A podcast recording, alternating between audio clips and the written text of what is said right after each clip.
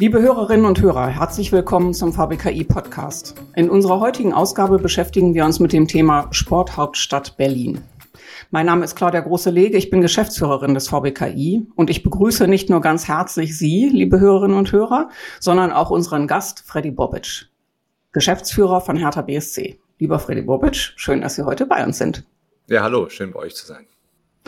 Ja, also es gibt mindestens zwei gute Gründe, sich über diesen Podcast heute am 23. März zu freuen. Erstens liegt der Heimsieg gegen TSG Hoffenheim gewissermaßen die Hoffnung auf die Trendwende im Abstiegskampf erst drei Tage zurück. Und zweitens ähm, sprechen wir heute weniger über fußballerische Leistungen von Hertha BSC, sondern mehr über Sie und den Sport in unserer Hauptstadt. Und ähm, das liegt unter anderem auch daran, dass ich nicht den fußballerischen Sachverstand mitbringe, um äh, darüber jetzt zu reden. Also gewissermaßen auch ein großes Glück. Und ich habe mir überlegt, dass wir vielleicht jetzt am Anfang mal auf etwas Persönliches äh, zunächst ein, äh, eingehen, bevor wir dann geschäftlich werden, sozusagen. Ähm, denn wir leben jetzt gerade in einer Zeit hier in Berlin, in der sehr viele Menschen aus der Ukraine fliehen. Ähm, und ich wollte mal auf Ihre Biografie einen kurzen Blick werfen. Ihre Eltern sind ja kurz nach ihrer Geburt in Maribor, Slowenien, damals hieß das noch Jugoslawien, nach Deutschland gekommen und haben sich in Stuttgart niedergelassen. Und ich vermute mal, dass die Frage zur Heimat und Herkunft wahrscheinlich in Ihrer Familie bekannt ist und auch diskutiert wurde. Wie erleben Sie und Ihre Familie die aktuelle Lage? Zurzeit kommen ja ungefähr also Tausende von Geflüchteten täglich an. Ja, ich erlebe das natürlich sehr intensiv, äh, ähm, wenn man immer redet von, ähm, wir haben einen Krieg äh, in Europa, ja, den haben wir vor ja, schon zwei, drei Jahrzehnte ja selbst oder in den 90er Jahren ja selber gehabt, auch äh, in Europa. Ja. Ein sehr langer, ein sehr ekelhafter Krieg, äh, der natürlich eine Nation auseinanderbrechen ließ, äh, in vielen äh, kleinen Nationen dann im Endeffekt dann äh, weiter fortgeführt wird. Und es war ein hässlicher Krieg, ja. Und äh, da kommen natürlich viele Flashbacks, äh, was man hat, äh, was, was da alles an Unrecht passiert ist, auch in dieser Zeit. Äh, wie lang auch die Völkergemeinschaft gebraucht hat, um da mal einzugreifen. Und äh, wirklich äh, am Ende des Tages hat dann die, die Diplomatie dann irgendwann sich doch durchgerungen, aber es ist zu viel Leid passiert und zu viele Menschen waren auf der Flucht, äh, auch nach Deutschland äh, in dieser Zeit. Und das ist jetzt ja genauso. Und zu viele ähm, Unschuldige sind in Mitleidenschaft gezogen worden, vor allem Kinder und auch vor allem Frauen auch. Und ähm, das ähm, ja, kommt immer wieder zurück, äh, wenn man solche Bilder sieht, wie jetzt aktuell in der Ukraine. Ähm, das tut weh, das sowas zu sehen, dass es heutzutage noch ähm, in Europa äh, sowas passieren kann. Und hier ist es ein richtiger Angriffskrieg, ja. Ähm, dass, dass sowas ja, zugelassen wird am Ende des Tages, äh, muss man sagen, boah, das wird sicherlich noch eine Weile gehen, äh, leider. Ja, ähm, das sind meine Erfahrungen, das habe ich von Anfang an gesagt, habe gesagt, das wird nicht in drei, vier Tagen vorbei sein sondern äh, äh, für mich war bewusst, dass es äh, eine langwierige Geschichte wird bis hin zu einem Partisanenkrieg. Und äh, das Gefühl kriegt man immer mehr und mehr, dass es äh, auf jeden Fall keine kein Konflikt ist oder kein kein Krieg ist, den der von heute auf morgen vorbei sein wird. Ja. Und wenn man natürlich die Bilder sieht, die die ähm, ja die vor allem die Frauen und Kinder, die die da flüchten und ihre Männer zurücklassen ähm, im wehrfähigen Alter, das bricht einem schon das Herz, äh, wenn man sowas sieht. Und äh, auch die vielen Tränen und auch die Angst natürlich, was da noch kommt, was noch kommen mag. Ähm, eigentlich muss man nur hoffen, hoffentlich ist schnell alles vorbei, aber ja, hoffen darf man ja noch heutzutage. Das ist ja, und, und träumen darf man auch noch und sollte man auch äh, in diesen Tagen. Aber es ist klar, dass es äh, etwas mit einem macht. Äh und uns, wir sind ja auch geografisch gerade in Berlin ja nicht so weit weg davon. Ja. Ähm, deswegen werden wir schon das auch sehr stark zu spüren bekommen. Und die Hilfsbereitschaft in Deutschland ist auch immer sehr groß. Und das ist das, was mich auch äh, positiv stimmt, dass wir ähm, gerade auch denen, denen es nicht so gut geht, auch äh, helfen können. Mhm. Ja, ich denke auch, das Wichtigste ist, dass dieser Krieg bald endet, die Menschen nach Möglichkeit zurückkehren können und ansonsten sollte das nicht der Fall sein, dass wir ihnen hier auch eine neue Heimat geben können. Also das finde ich. Ja, das hoffe ich, das hoffe ich, das hoffe ich auch, aber ich bin mir sicher gerade und wenn man äh, auch ein bisschen sich mit der Geschichte und Kultur dann auch äh, gerade der Ukraine auch beschäftigt hat, was, was, was ich sehr gerne mache, das war äh, das ist noch kurz abgebaut. Geschichte war immer so, so mein Lieblingsfach in der Schule. Ja. Ähm, da lese ich sehr viel äh, darüber, auch über, über gerade auch Konflikte, äh, Regionen und äh, will die Hintergründe auch für besser verstehen. Äh, und da gibt's ja richtig gute Sachbücher auch dazu, äh, die das auch ganz gut rüberbringen. Bin ich mir sicher, gerade bei, bei der Ukraine, dass sehr viel auch wieder so schnell als möglich dann zurückkehren sollte, es wieder Frieden geben, ja, um ihr Land dementsprechend wieder aufzubauen und wieder, wieder erblühen zu lassen. Also, aber äh, jetzt ist erstmal Hilfe angesagt und Obdach angesagt auch und äh, wir werden in allen Bereichen, auch im Sport, äh, wird es ja viele Kinder geben, die äh, über das Sportprogramm äh, äh, und da setze ich mich ja auch für Laureus ein und, und für verschiedene Organisationen auch äh, Flüchtlingskindern die Möglichkeit geben, Sport zu machen, egal welche Art. Mm, ich denke auch, dass wir dass jeder Einzelne ganz persönlich darüber nachdenken muss, wie er wirken kann, aber natürlich auch immer die Institutionen. Also wir haben jetzt gerade zwei ähm, Mütter aufgenommen mit zwei Kindern und da geht es eben auch darum, wo bringt man die fußballerisch gerade unter, was ist denn, äh, was macht Hertha BSC oder wo sehen Sie eben auch die Notwendigkeiten hier in Berlin äh, sportlich, auf sportlicher Seite für eine neue Heimat zu sorgen bei den vielen Kindern, die hier ankommen. Ja, das machen wir und werden, werden natürlich kein, kein Kind, und das fängt ja jetzt erst an und äh, wir, uns ist es bewusst, wir werden sicherlich kein Kind, äh, der das trainieren möchte oder Fußball spielen möchte, jetzt gerade, äh, wenn es auf Fußball geht, äh, auch die Möglichkeit geben, hier zu trainieren, auch im, am Olympiagelände und auch beim Senat sind wir da, sind wir da im Austausch. Aber ich war jetzt am letzten Sonntag auch äh bei der Spreeflanke im Hangar 1 am Tempelhofer Feld und habe da mit Flüchtlingskindern trainiert und äh, das wird auch eine Auffangstation sein. Äh, eine sehr tolle Organisation, die Spreeflanke, muss ich ehrlich sagen, war total begeistert, das zu sehen auch.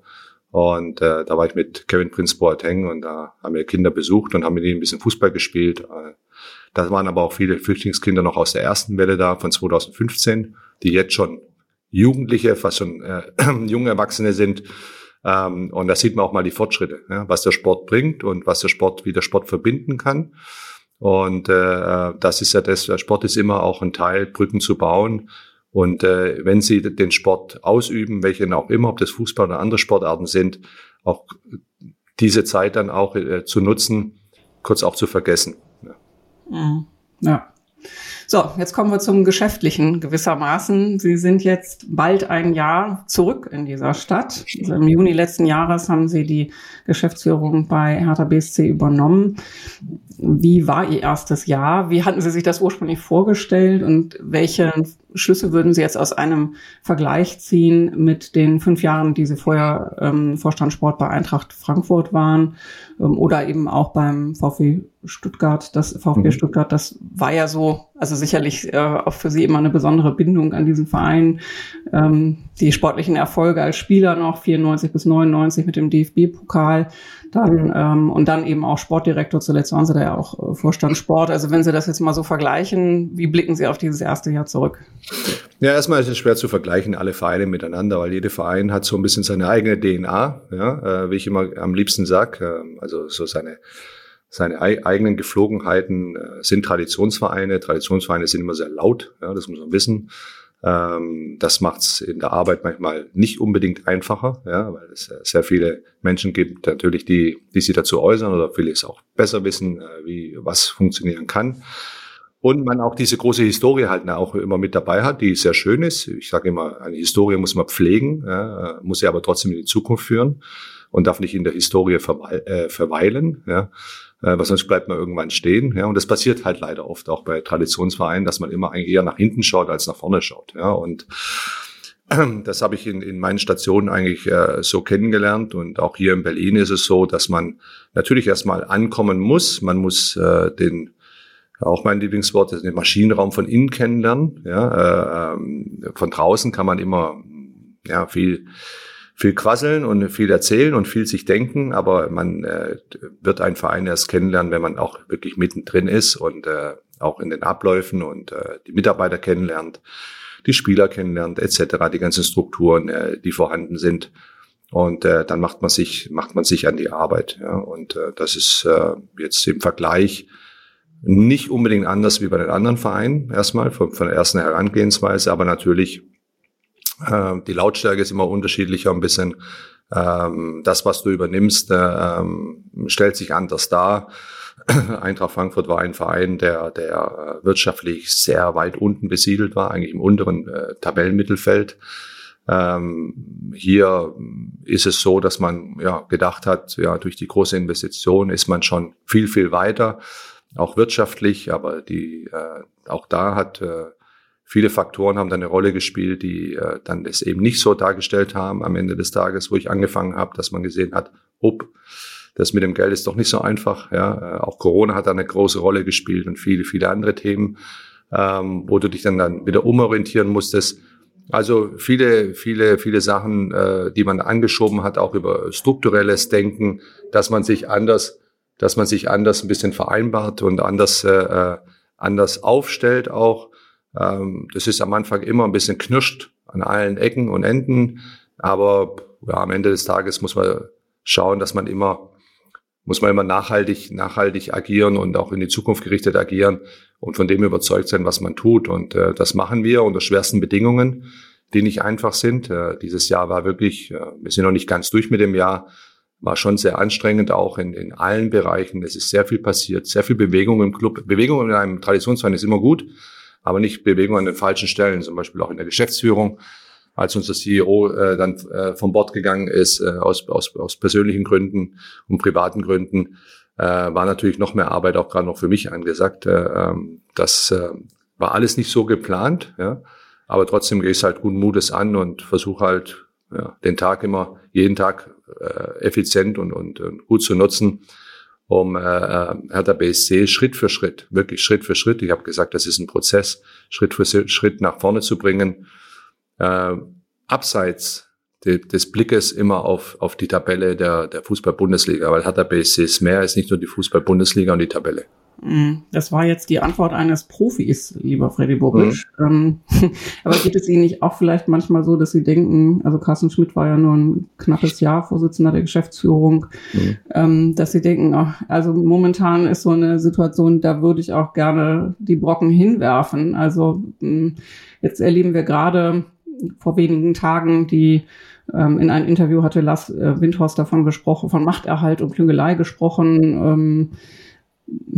Da gibt's jetzt weitere Unruhe gerade. Ähm, es würde keine rational und in die Zukunft denkenden Leute geben in dem Verein. Also da sind so Worte gefallen, bei denen man denkt, äh, jetzt, also nach den fußballerischen Herausforderungen, haben sie da jetzt noch eine neue Baustelle hat es da ein klärendes Gespräch gegeben? Wie läuft die Zusammenarbeit? Ähm, wie stehen Sie dazu? Wie erleben Sie das persönlich?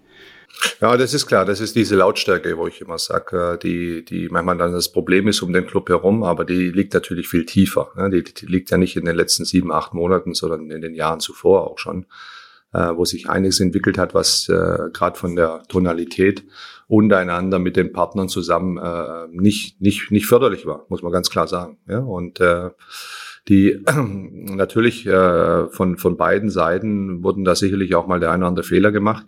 Und irgendwann findet man nicht zusammen. Aber ich verstehe mich halt auch als Brücke und habe die kommunikative Fähigkeit äh, äh, und das Selbstverständnis auch äh, mit, mit, mit allen Beteiligten zu sprechen. Und äh, das tue ich. Ja, das tue ich mit Lars Windhorst, das tue ich genauso mit, unseren, mit, mit, mit, äh, mit, mit unserem Präsidium äh, und in anderen Gremien. Ja, das ist für mich eigentlich wichtig und versuche natürlich äh, in, in diesen Bereichen auch äh, äh, eine Ruhe reinzubekommen, was nicht einfach ist, ja, weil es sind alles äh, sehr viele Alpha-Tiere dabei, äh, die natürlich auch immer gerne mal ihr, ihr, ihr Wohl zum Besten geben wollen und das auch öffentlich. Ja. Wir leben halt in einer öffentlichen Welt im Fußball, das muss man wissen, Fußballkommunikation, Fußball-Impact äh, ist sehr, sehr laut und, und wird auch manchmal von der Wirtschaft ein bisschen unterschätzt. Ja?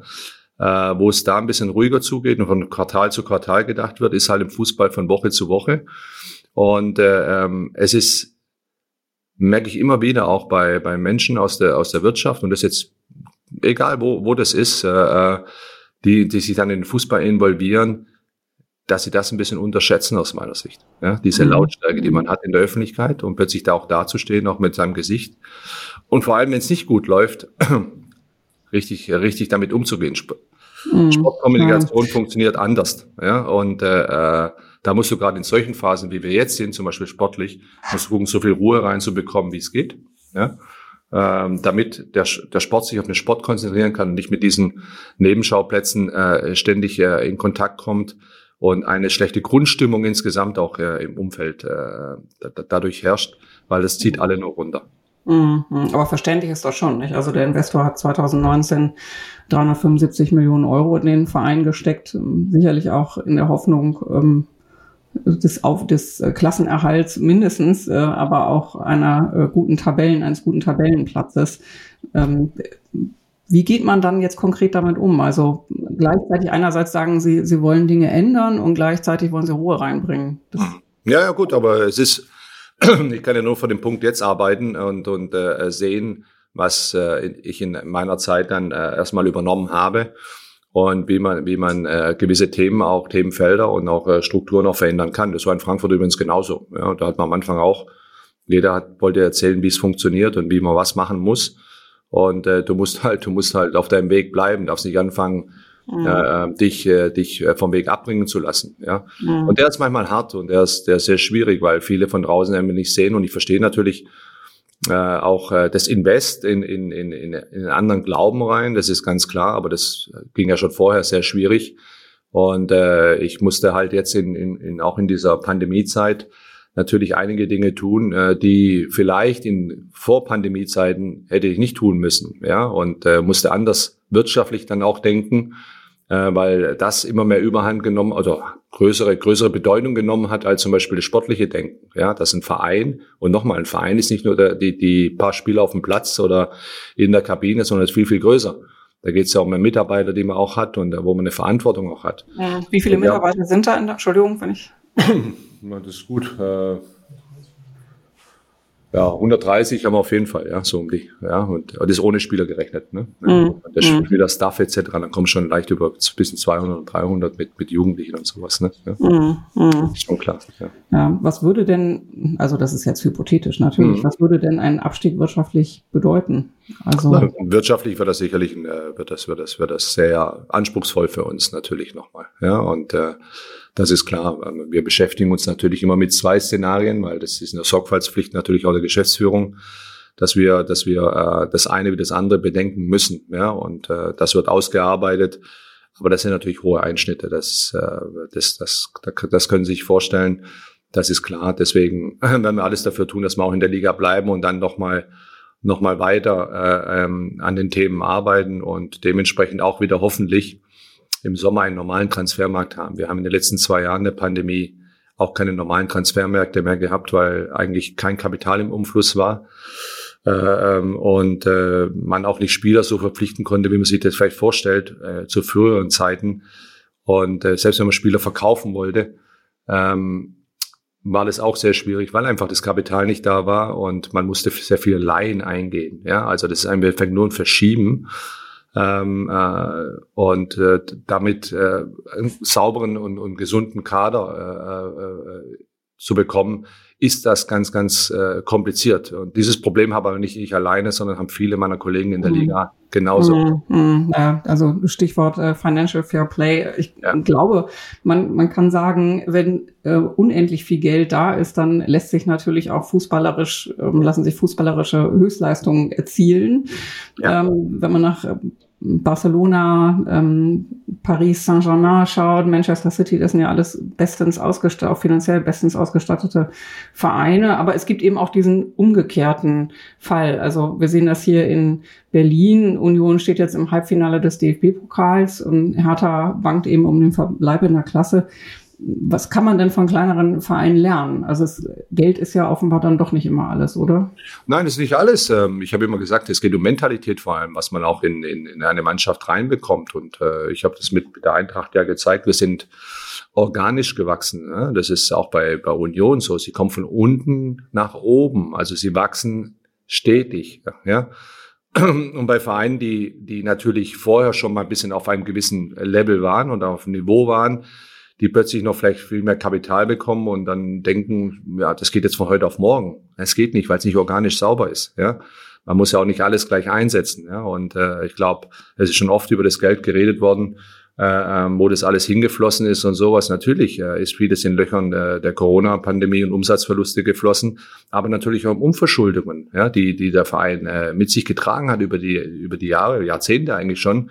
Und äh, man hat sich da anders, äh, anders aufgestellt. Natürlich hat man auch viel Geld in den Sport ausgegeben, vielleicht zu viel Geld in den Sport ausgegeben äh, und, und keine gute Einkäufe gemacht. Ja, und äh, das aus diesem ganzen Mix ähm, äh, kann man, kann man natürlich, äh, das haben die, die kleinen Vereine oft äh, nicht dieses Problem, ja, dieses angenehme vielleicht Problem, mal äh, sehr viel Kapital zu bekommen. Also du kannst auch sehr viele Fehler machen.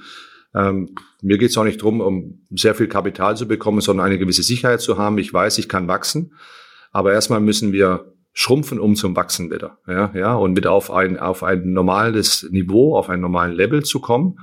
Ähm, und wir müssen diese Lautstärke runterbekommen äh, zwischen den Parteien dann im Endeffekt auch, was, was nicht gut ist für den Verein. Äh, dann kannst du auch wieder weiter organisch wachsen. Dieses organische Wachstum gab es in, in, in Berlin mal eine kurze Phase, aber ist dann äh, natürlich, ähm, man wollte sehr schnell überspringen. Ja? Also man wollte schon eigentlich den zweiten, dritten Schritt von dem ersten machen. Und äh, das habe ich immer so gesagt und das sehe ich auch so, weil ich es auch gespürt habe in den anderen Vereinen, wo ich war, dass du wirklich sauber von unten nach oben wachsen kannst, deine Budgets erweitern kannst. Wenn du fleißig bist, verdienst du mehr Geld. Dieses Geld kannst du wieder refinanzieren, etc., etc., etc.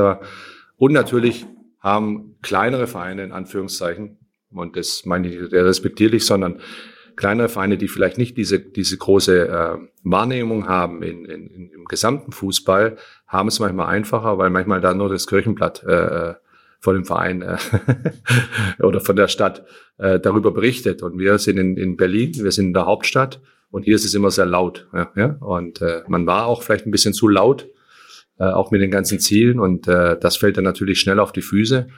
Und ein anderer Verein in der Stadt hat es halt, äh, wie Union, hat es halt wirklich organisch sauber, langsam gemacht und hat sich da jetzt so langsam etabliert, ja, muss man klar sagen, und spielt einfach eine gute Fahrt. Und das muss man respektieren und akzeptieren, dass es so ist.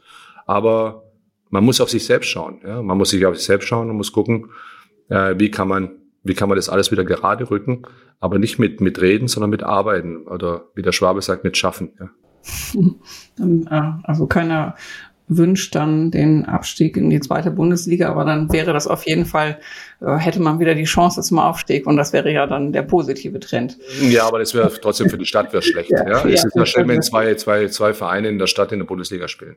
Ja, ja genau. Also äh, die Mitglieder äh, sind natürlich immer sehr wichtig dabei, die fühlen sich ja dem Verein verbunden. Ähm, Insofern wünscht man sich natürlich nicht unbedingt den Besuch von Orten wie Heidenheim, Sandhausen oder äh, Paderborn in der kommenden Saison. Ähm, was würde das für Sie persönlich bedeuten? Also Nee, gar nichts eigentlich. Äh, ich erstmal ähm, äh, kümmert mich mit dieses Thema jetzt erstmal aktuell gar nicht. Mhm. Und ich kenne mhm. diese süßen Städtchen und die Stadien kenne ich auch, weil ich da auch schon mit Mannschaften gespielt habe. Also nicht so, dass es mir unbekannt ist, ja. Ähm, und die sehr rechtschaffend auch arbeiten in ihren Bereichen, ja. Äh, und ich glaube, auch als Berliner sollte man nicht so von oben nach unten da, da hinschauen. Ja. Ähm, äh, auch wir sind ja viele Dörfer in einer großen Stadt. Hm, das gilt ja nicht nur im Sport oder beim Fußball. Sie hatten jetzt genau. ein paar Mal das Stichwort Corona genannt. Ja. Deswegen nochmal die Frage zu der Wirkung der Pandemie auf den Fußball, auf den Verein. Was hat das dann wirtschaftlich ähm, bedeutet, jetzt mal in Zahlen und welche welche Entscheidungen haben Sie getroffen? Also hat, haben sich, hat sich grundsätzlich etwas geändert und ähm, gibt es dann Absprache mit dem Senat auch? Also lassen Sie uns mal so ein bisschen hinter die Kulisse blicken. Ja, absolut. Ich meine, äh, die Pandemie war natürlich für alle ein Stoppzeichen von jetzt auf nachher wo äh, natürlich unheimlich viele Kluge äh, dann geredet haben, äh, ja, jetzt habt ihr zu viel, ja, ja, aber du kannst Verträge natürlich, die, die vor Corona geschlossen sind, kannst du auch nicht von heute auf morgen ändern, das ist nicht möglich, ja. Ähm, insgesamt hat es, hat es schon, den Impact hat man schon im ersten Corona-Sommer gemerkt, als die, äh, als der Fernsehvertrag, der neue Fernsehvertrag geschlossen wurde für die nächsten Jahre, äh, der minus 15 Prozent einfach bedeutet hat. Ja? Also als, als weniger, weniger als Einnahme. Ja? Das war natürlich ein sehr unglücklicher Zeitpunkt, in, äh, hier zu verhandeln, aber das war eben turnusmäßig, es musste so gemacht werden. war immer noch ein ordentlicher Vertrag für Corona-Zeiten aber trotzdem erstmal weniger Geld. Also die Vereine mussten sich sehr, sehr schnell umstellen. Ähm, wir haben zwei Jahre fast keine Zuschauer gehabt. Ja? Ähm, das muss man auch ganz ehrlich sagen. Wir waren die ersten, die eigentlich den Profisport wieder ins Leben gebracht haben in Deutschland, wurden weltweit gefeiert äh, und sind eigentlich die letzten, die die Zuschauer wieder zurückbringen, ja, äh, weltweit. Also schon schon interessant eigentlich, ne? Und ähm, dass wir nicht diesen die, diese Mittel und diesen Weg gefunden haben, äh, ähm, da früher auch zurückzukehren, auch äh, zu, zu Stadien, die die die mehr ausgelastet sind. Und da, und da haben sie natürlich Einnahmeverluste. Und viele haben immer gedacht, naja, Fußball, die Zuschauer sind ja vielleicht gar nicht mehr so wichtig. Ja? Die paar Bröckelchen äh, von dem Gesamtbudget äh, kommen von den Zuschauern. Man hat doch gemerkt, was so ein Rattenschwanz da hinten dran hängt. Ja? Äh, die Emotionalität natürlich auch, auch zum Spiel, ja, für, für die Zuschauer, der Stadionbesuch, ja, der äh, Einnahmequelle ist für, für, für die für die, äh, für die Vereine. Genauso, ja, man kann über die Stadionwurst bis zum Bier gehen, etc., überall, wo, wo, wo was hängen bleibt, Merchandising, also sprich auch der emotionale Trikotverkauf, Hütchen, äh, Fahnen, etc., alles was dazu. Unheimlich viele Sachen hingen da hinten dran, aber auch unsere Partner, ja, also Sponsoren, mhm. wie man ja äh, so schön sagt, aber für mich sind es immer Partner. Auch die haben zu leiden gehabt und der eine oder andere hat natürlich auch Kompensationszahlungen haben wollen, ja, oder eine Stadionmiete, ja, ja. Alles solche Dinge, ja. Kann man noch eine volle Stadionmiete zahlen, eigentlich, wenn gar keine Zuschauer drin sind, ja. Mhm. Alles ganz normale, banale Fragen auch. Und da merkt man wieder, wie eins fürs andere äh, da zusammenbricht. Und jetzt bei, bei, bei, bei Hertha BSC im Speziellen, ich meine, äh, unser Finanzgeschäftsführer Ingo Schiller hat ja dann die Zahlen für 2021 für die Spielzeit rausgegeben und die waren 80 Millionen minus Einnahmeverluste. Ja. Und 80 Millionen, das ist schon mal ein Brett. Ja. Ähm, auch für Hertha BSC. Und das, das musste erstmal, das musste erstmal kompensieren. Und dieses Jahr, auch diese aktuelle Spielzeit, wo wir jetzt ja langsam wieder zurückkehren zu, zu äh, keine Zuschauerbegrenzungen, wird auch nochmal ein großes Loch darstellen am Ende, am Ende der Spielzeit. Und das hat ja. weniger mit dem Sportlichen zu tun, vor allem mit dem Wirtschaftlichen. Und das ja. wird nochmal eine Kraftaufgabe, weil jeder sucht natürlich und äh, sucht die Liquidität. Ja. Hm. Und glauben Sie denn, dass wir wieder zurückkehren zu der Zeit vor der Pandemie? Also es gibt ja Studien, die sagen, die Fanbindung hat nachgelassen. Es gibt ja vielleicht auch nachhaltig eine geringere Ticketnachfrage.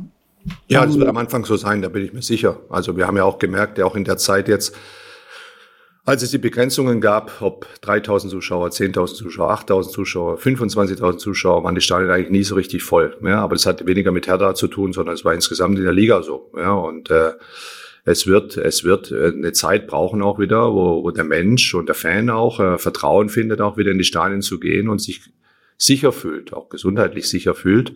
Ich glaube, das ist ganz normal, das wird, das wird passieren, aber ich bin mir auch sicher, dass, de, dass, dass die Fans äh, auch wieder Hunger haben, auch wieder dann das Fußball-Live-Erlebnis mehr zu erleben. Ja, das wird wieder, das wird wieder zurückkommen. Da bin ich mir sicher. Weil ganz ehrlich, ich kann mir auch nicht vorstellen, dass äh, äh, Bands in die in die in die Halle kommen und äh, plötzlich keiner keiner möchte mehr hingehen so ungefähr. Jeder hat ein Bedürfnis, doch ins Theater zu gehen, zum Fußball zu gehen. Äh, sich entertainen zu lassen insgesamt auch, ja. Und das wird wieder zurückkehren. Es wird nicht von heute auf morgen gleich wieder alles explodieren, ja. Aber es wird zurückkehren. Aber ich gebe Ihnen vollkommen recht, die, so diese nachhaltige Geschichte und, und äh, auch wird nicht nur den Fußball, sondern viele andere Bereiche des Entertainments immer noch hart treffen, ja, weil die, die, die zwei Jahre tun richtig weh. Ja, die tun richtig weh. Ja, ein Jahr, glaube ich, hätten, hätten viele äh, durchgestanden. Zwei Jahre wird auch nachhaltig richtig wehtun für viele, äh, um auch wieder auf einen gewissen Normalstand zu kommen. Wir müssen nicht so hinkommen wie vor der Pandemie, dass alles nur noch absolut nach oben geht. Aber eine gewisse Normalität müssen wir wieder, wieder hinbekommen, dass wir eine Planbarkeit haben. Und das ist für uns das Wichtigste auch im Fußball. Planbarkeit. Und die hatten wir natürlich gerade in dieser Saison eigentlich fast gar nicht, weil wir nie wussten, ja, wann kehren denn die, wann dürfen die Zuschauer wieder zurückkehren? Wann können wir wieder zum normalen und nicht zum, zum Sonderspielbetrieb äh, äh, noch bleiben, sondern wann können wir wieder zurückkehren zum Normalbetrieb? Das alles, das alles war für uns ein großes Problem. Sie müssen ja das auch planen, wie jeder Unternehmen planen muss, äh, äh, welche Umsätze er vielleicht für sich erwartet und äh, ja, wie er produzieren kann. Ne? Und wenn das immer wieder unterbrochen wird und man hat kurz Hoffnung und dann wird es wieder unterbrochen, wird es umso schwieriger natürlich auch wieder, äh, das in, in ruhige Gewässer zu bekommen. Mhm. Da werden sich wahrscheinlich so ein paar Prioritäten dann auch verschoben haben. Ja. Eine Frage zum Stadionneubau. Das war ja diese, das Argument der ähm, Nähe zu den Fans und des Erlebnisses des Live-Fußballs waren da ja immer sehr gewichtig. Also die Unzufriedenheit mit diesem Bau des Olympiastadions ist ja lange auch durch die Presse gegangen. Hat, ist das aktuell noch auf der Prioritätenliste? Auch, absolut, absolut. Ist es auch im Fall eines Abstiegs? Auch auf der äh, Prioritätenliste trotzdem, das bleibt so. Wir in Berlin brauchen Stadien, ja, wir brauchen Spielflächen, Sportflächen. Ich glaube, nicht nur kleine Flächen, auch unterschiedliche Größe von Stadien etc. auch. Ja. Ähm, ich muss sagen, seit ich hier bin und die Gespräche auch mit dem, dann auch mit der neuen, neuen Senat auch äh, geführt habe und äh, vor allem auch Präsident Werner Gegenbauer, der das sehr vieles macht, äh, sind die Gespräche sehr, sehr angenehm, sehr gut. Die waren vorhin auch zu laut. Die gingen, man hat übereinander gesprochen, nicht miteinander. Das ist auch so, eine, so ein Ding, was ich lieber mache. Man spricht miteinander und nicht übereinander. Und das vor allem in der Öffentlichkeit. Ja. Das macht, das macht gar keinen Sinn. Und deswegen ist äh, dieser Stadion, Stadionneubau ist bei uns nicht, nicht von, nicht, nicht von der To-Do-Liste runter, sondern äh, wir versuchen und die Gespräche nochmal sind auch in den letzten Monaten jetzt sehr, sehr positiv gewesen. Wir versuchen äh, äh da auf die Politik auch zuzugehen und umgekehrt und die Gespräche waren bis jetzt eigentlich sehr positiv, ja. Und jeder hat so seine Aufgaben bekommen äh, äh, und wir reden wieder miteinander und das ist das Entscheidende. Und das passi passiert auch hinter den Kulissen, was auch sehr wichtig ist und äh, sollte nicht in der Öffentlichkeit stattfinden, weil dann die Emotionalität manchmal total in die falsche Richtung geht. Mhm. Jetzt machen Sie uns natürlich neugierig zum Thema Stadionneubau, wenn im Hintergrund Gespräche geführt werden. ähm, der VBKI beschäftigt sich ja auch mit der Frage der äh, Sportgroßveranstaltungen. Sie haben jetzt gesagt, diese Stadt braucht auch Sportstätten, sie braucht Stadien. Was zeichnet die Sportstadt Berlin in Ihren Augen aus und wie würden Sie den Stellenwert des Profisports für die weitere Entwicklung der Metropole einordnen?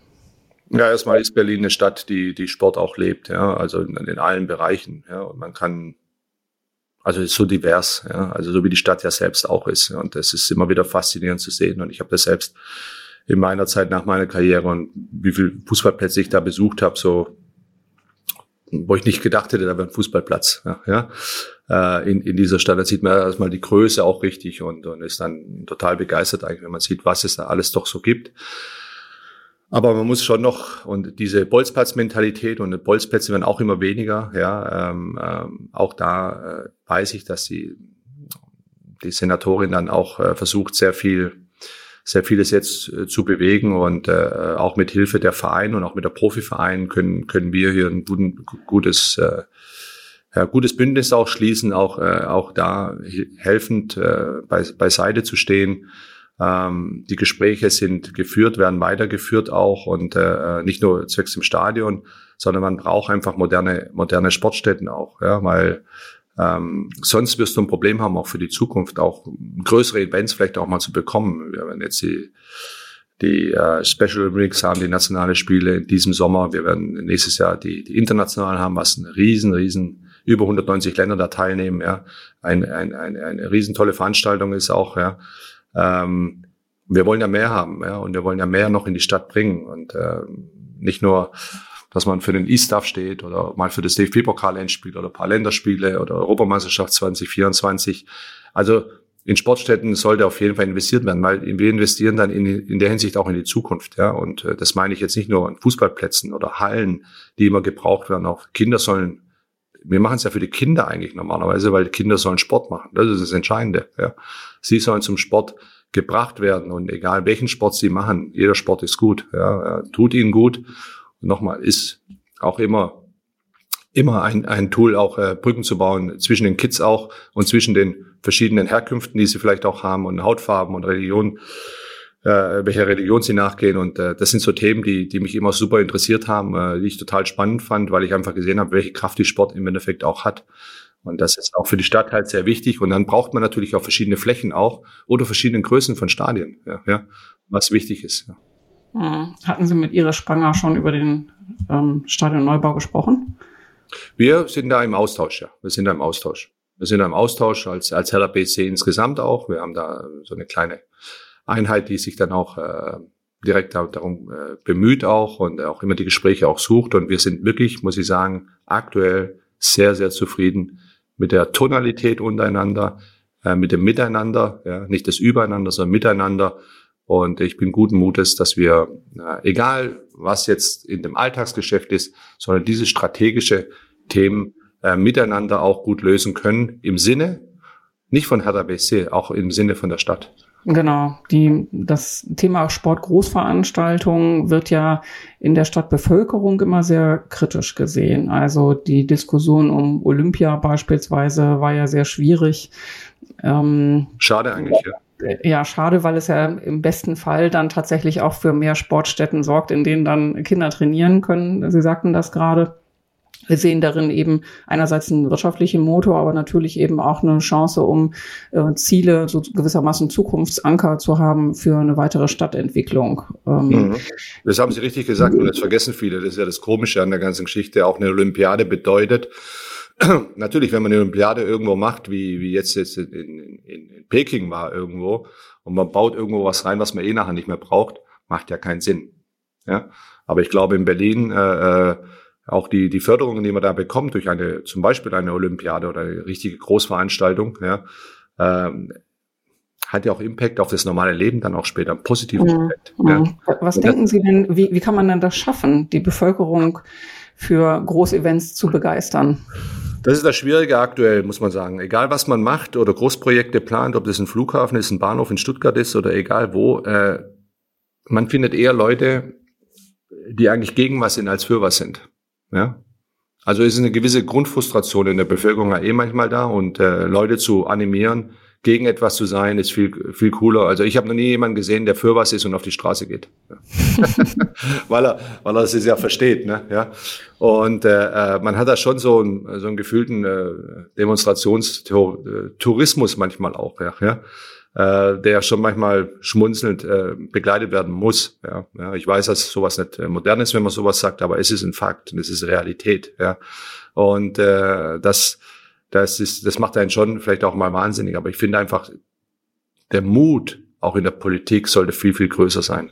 Mhm, ja. Viel viel größer sein, weil ich glaube auch die Wirtschaft auch drauf wartet, ja, ja, dass man das ein oder andere wirklich mal auch umsetzt und auch umsetzt in einer in einer Zeit, die man sich vorgegeben hat. Ja.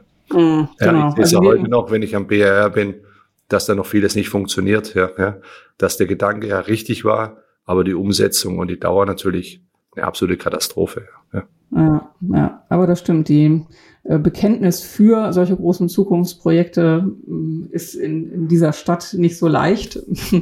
Äh, ich würde da ganz gerne mal zurückkommen auf das Thema des Nachwuchses. Sie sprachen gerade darüber, der VBKI engagiert sich ja auch im Feld Sport in einigen Bereichen. Sowohl eben äh, engagieren wir uns für Olympiasportler, also wir sorgen für finanzielle Ausstattung äh, im Training, aber wir vermitteln auch dann in die Jobs und wir haben auch mm, Projekte an Schulen, Sport macht Schule beispielsweise wir werden uns auch bei den Special Olympics im kommenden Jahr engagieren.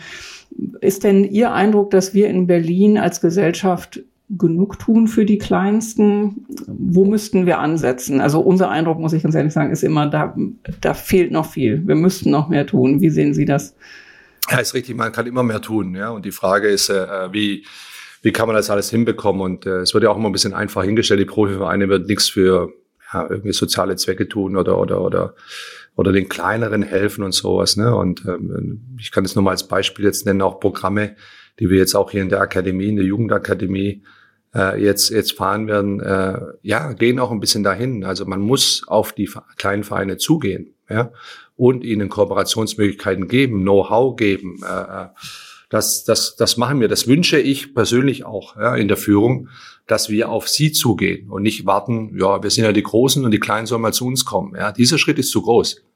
Ja, sondern wir müssen auf sie zugehen. Und da haben wir so einige schöne Kooperationen, die jetzt stattfinden werden, auch ein, auch ein Austausch an Know-how, äh, der stattfinden wird auch, äh, äh, um die Trainer noch besser zu schulen, auch im, im Jugendbereich, ja, in, in verschiedenen Vereinen. Und äh, ähm, das kam jetzt sehr gut an, sehr positiv an. Ach, die Hertha kommt auf uns zu. Ja, äh, das ist der richtige Weg. Ja, ja über den gefühlten, wir sind die Großen, auch mal da mehr reinzugehen. Ähm, insgesamt finde ich, insgesamt finde ich ja, man kann immer noch mehr tun. Aber egal, Hauptsache du tust was, das ist das Wichtigste und du machst wirklich was. Und das sind viele kleine Projekte, so wie ich das vorhin gesagt habe, ob das mit den Flüchtlingen war oder Projekte, die ich äh, auch mit der Stiftung äh, Laria Sport for Good hier mit in der Schule, in der Oberschule, auch hier äh, in, in, in Berlin mache.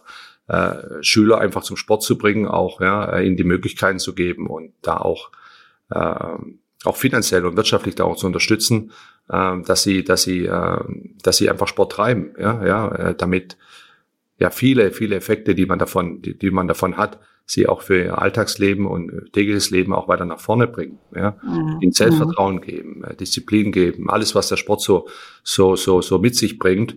Und äh, äh ich glaube, natürlich kann man viel, viel mehr noch machen, aber ich muss sagen, bin hier in Berlin angekommen und habe mir mal unser CSR-Programm angeschaut. Wir haben auch Blindenfußball jetzt aktuell drin. Ja.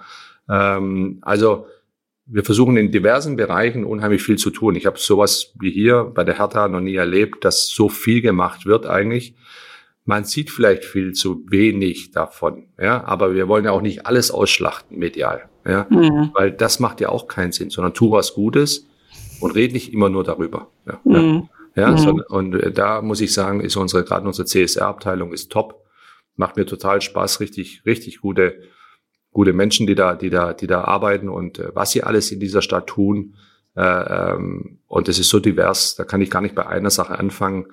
Äh, ähm, das ist, das ist einfach nur vorbildlich und das macht, das ist auch Hertha BSC. Das auch mhm. ja, also Sport hat ja so viele Facetten. Wir sprachen jetzt eben, das Prinzip Bewegung ist sicherlich das allererste, äh, Gesundheitsförderung, aber eben auch Integration. Also es, es sorgt für ein Miteinander. Bewusstsein gegenüber den anderen, genau. Ja, genau. Aber eben auch das Leistungsprinzip. Und darauf genau. würde ich jetzt ganz gerne nochmal kommen. Das ist ja in der Wirtschaft ein ganz wichtiges Prinzip, das Leistungsprinzip, aber eben auch im Sport. Und ähm, manches Mal hat man vielleicht auch in Deutschland den Eindruck, gerade dieser Leistungsethos, den wir in den äh, vergangenen Jahrzehnten oder in den Jahrzehnten des 20. Jahrhunderts äh, manches Mal erlebt haben, der fehlt aktuell. Erleben Sie das so, dass wir unsere Ansprüche runterschrauben? Ähm, sind wir noch so leistungsbereit? Ja und nein. Ja, ähm, es ist schon so, dass wir nicht mehr so leidensfähig vielleicht sind. Ja? Aber schauen wir uns doch mal die Kids an. Ja, und äh, das sind wir doch selber als Eltern, sind wir doch selbst dafür verantwortlich, wie wir unsere, unsere Kinder großgezogen haben, wie wir selber äh, großgezogen worden sind. Ja, ja. Äh, es ist schon eine andere Zeit. Ja, es ist schon eine andere Zeit. Die Widerstandsfähigkeit oft auch im normalen Leben und das, das normale Leben ist wieder Sport. Ja, ja. Äh, dann schaut mal, wie widerstandsfähig sind denn Kinder und Jugendliche manchmal auch. Ja. Es hat sich schon verändert. Ja, da muss man ganz ehrlich sein. Ja, man muss selber bei sich anfangen. Ja, muss überlegen, was hat man denn, was hat man den Kindern denn alles ermöglicht, was man vielleicht selber nicht hatte. Ja. Und wie einfach hat man es ihnen vielleicht gemacht. Ja. Warum ist man zum Lehrer reingerannt und hat gesagt, wie behandelst du mein Kind? Ja. Ja, äh, auf gut Deutsch gesagt oder Schwäbisch gesagt, ich hätte eine Schelle bekommen, wenn ich zu meinen Eltern gesagt hätte, der, der, der Lehrer hat mich angemotzt oder wie auch immer, dann hat er gesagt, ja, dann hör mal richtig zu, so ungefähr. Ja, äh, das, aber da wäre ich nie in die, in die Schule reingerannt. Also so viele kleine Beispiele und ich glaube, viele, die jetzt zuhören, verstehen, was ich meine da auch in, in, in dem Bereich. Wir haben sie schon manchmal gepempert und sie sind schon ein bisschen zu, zu weich manchmal auch. Ja, ähm, aber da das können wir ihnen nicht als Vorwurf machen. Es hat auch viel mit Erziehung auch zu tun, auch mit der Gesellschaft, wie die sich verändert hat. Und äh, deswegen ist es auch schön, wenn man, wenn man Jugendliche jetzt sieht oder ob das jetzt Fridays for Future ist oder wie auch immer, man kann über viele streiten, muss es sein, muss es nicht sein. Aber ich finde gut, dass sich auch jetzt auch Kinder, Jugendliche und vor allem Jugendliche dann auch und Heranwachsende auch sich mal wehren und, und, und sagen, hey, ihr Alten, passt mal auf, macht unseren Planeten nicht kaputt oder, oder schaut mal auf das und das und das. Wir sollten schon gut zuhören. Ja, aber wenn Sie Leistungskultur sagen natürlich, und das ist in der normalen Arbeit, äh, weiß ich, dass es so ist, äh, weil ich natürlich auch äh, äh, da den Einblick habe, aber genauso im, im Fußballbereich sucht man, sucht der junge Mensch heute öfters doch mal lieber, ach, ich muss eigentlich nicht hier sein, ich kann auch was anders machen. Ja, ja, man sucht die, die Tür zur Flucht sehr schnell heraus. Ja, wenn die Tür irgendwo auf ist und pupp und schon bin ich weg, weil hier ist es vielleicht gerade unangenehm oder ich habe Kritik bekommen, kann damit nicht umgehen und ah, mach ich doch einen anderen Job, ja, oder geh mal raus, ja, ja. Ähm, das hat sich schon ein bisschen, das hat sich schon ein bisschen verändert. Mhm. Sie selber sind ja nun auch ein, ein Kind der Leistungsgesellschaft, würde ich mal sagen. Ja. Fußballerisch haben Sie das gezeigt. Jetzt auch eben im Bereich des Managements haben Sie sich ja eine herausfordernde Aufgabe gesucht. Was ist denn für Sie der größte persönliche Erfolg gewesen?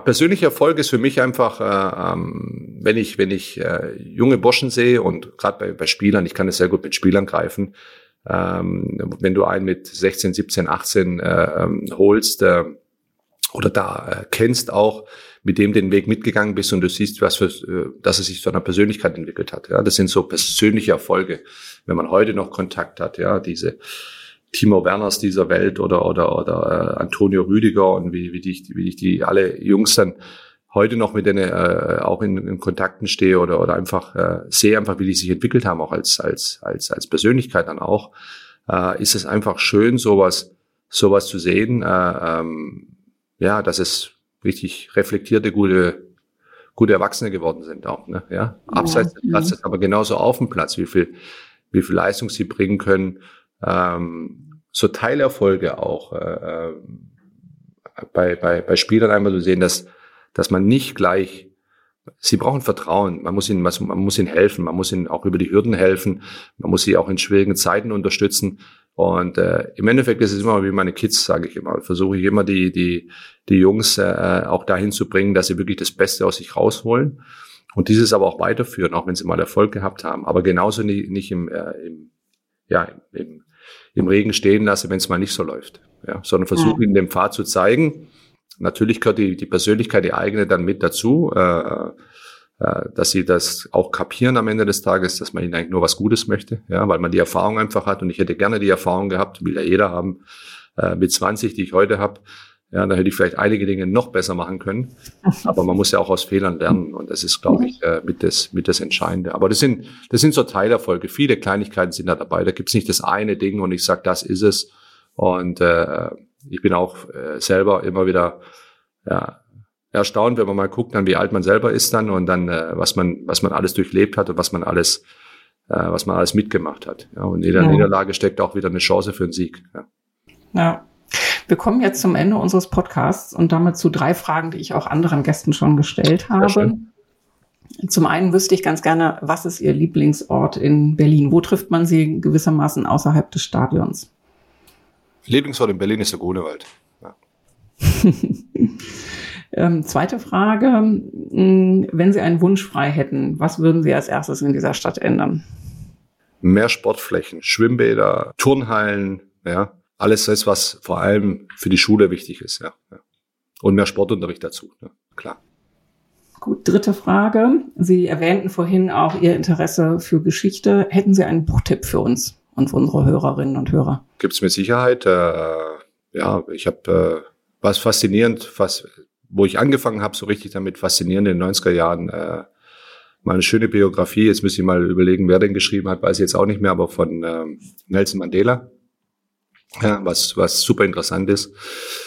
Aber auch natürlich äh, Peter Scholl-Latour zum Beispiel kann man sich alle Bücher nehmen, wenn man ein bisschen was von der Welt äh, haben und was lernen möchte, ja, äh, wenn man mal äh, Asien verstehen möchte etc. Aber ähm, ja, aber Nelson Mandela kann man anfangen, wenn man mal eine schöne, richtige, gute Biografie lesen möchte. Ist eine ganz alte. Ich, ich weiß nicht mehr, wer, wer sie jetzt geschrieben hat. Ja, ich sehe es nur vor mir, ist bei mir im Schrank. Ich habe ein paar davon gelesen, aber die aus den 90er Jahren waren auf jeden Fall, äh, die war sehr gut, weil ich hatte das große Glück, ihn mal einfach nur die Hand zu schütteln, ihn mal zu sehen vor mir, ja, äh, gerade 95, 1995 und äh, äh, war dann mächtig beeindruckt und wollte alles über diesen Mann wissen. Ja.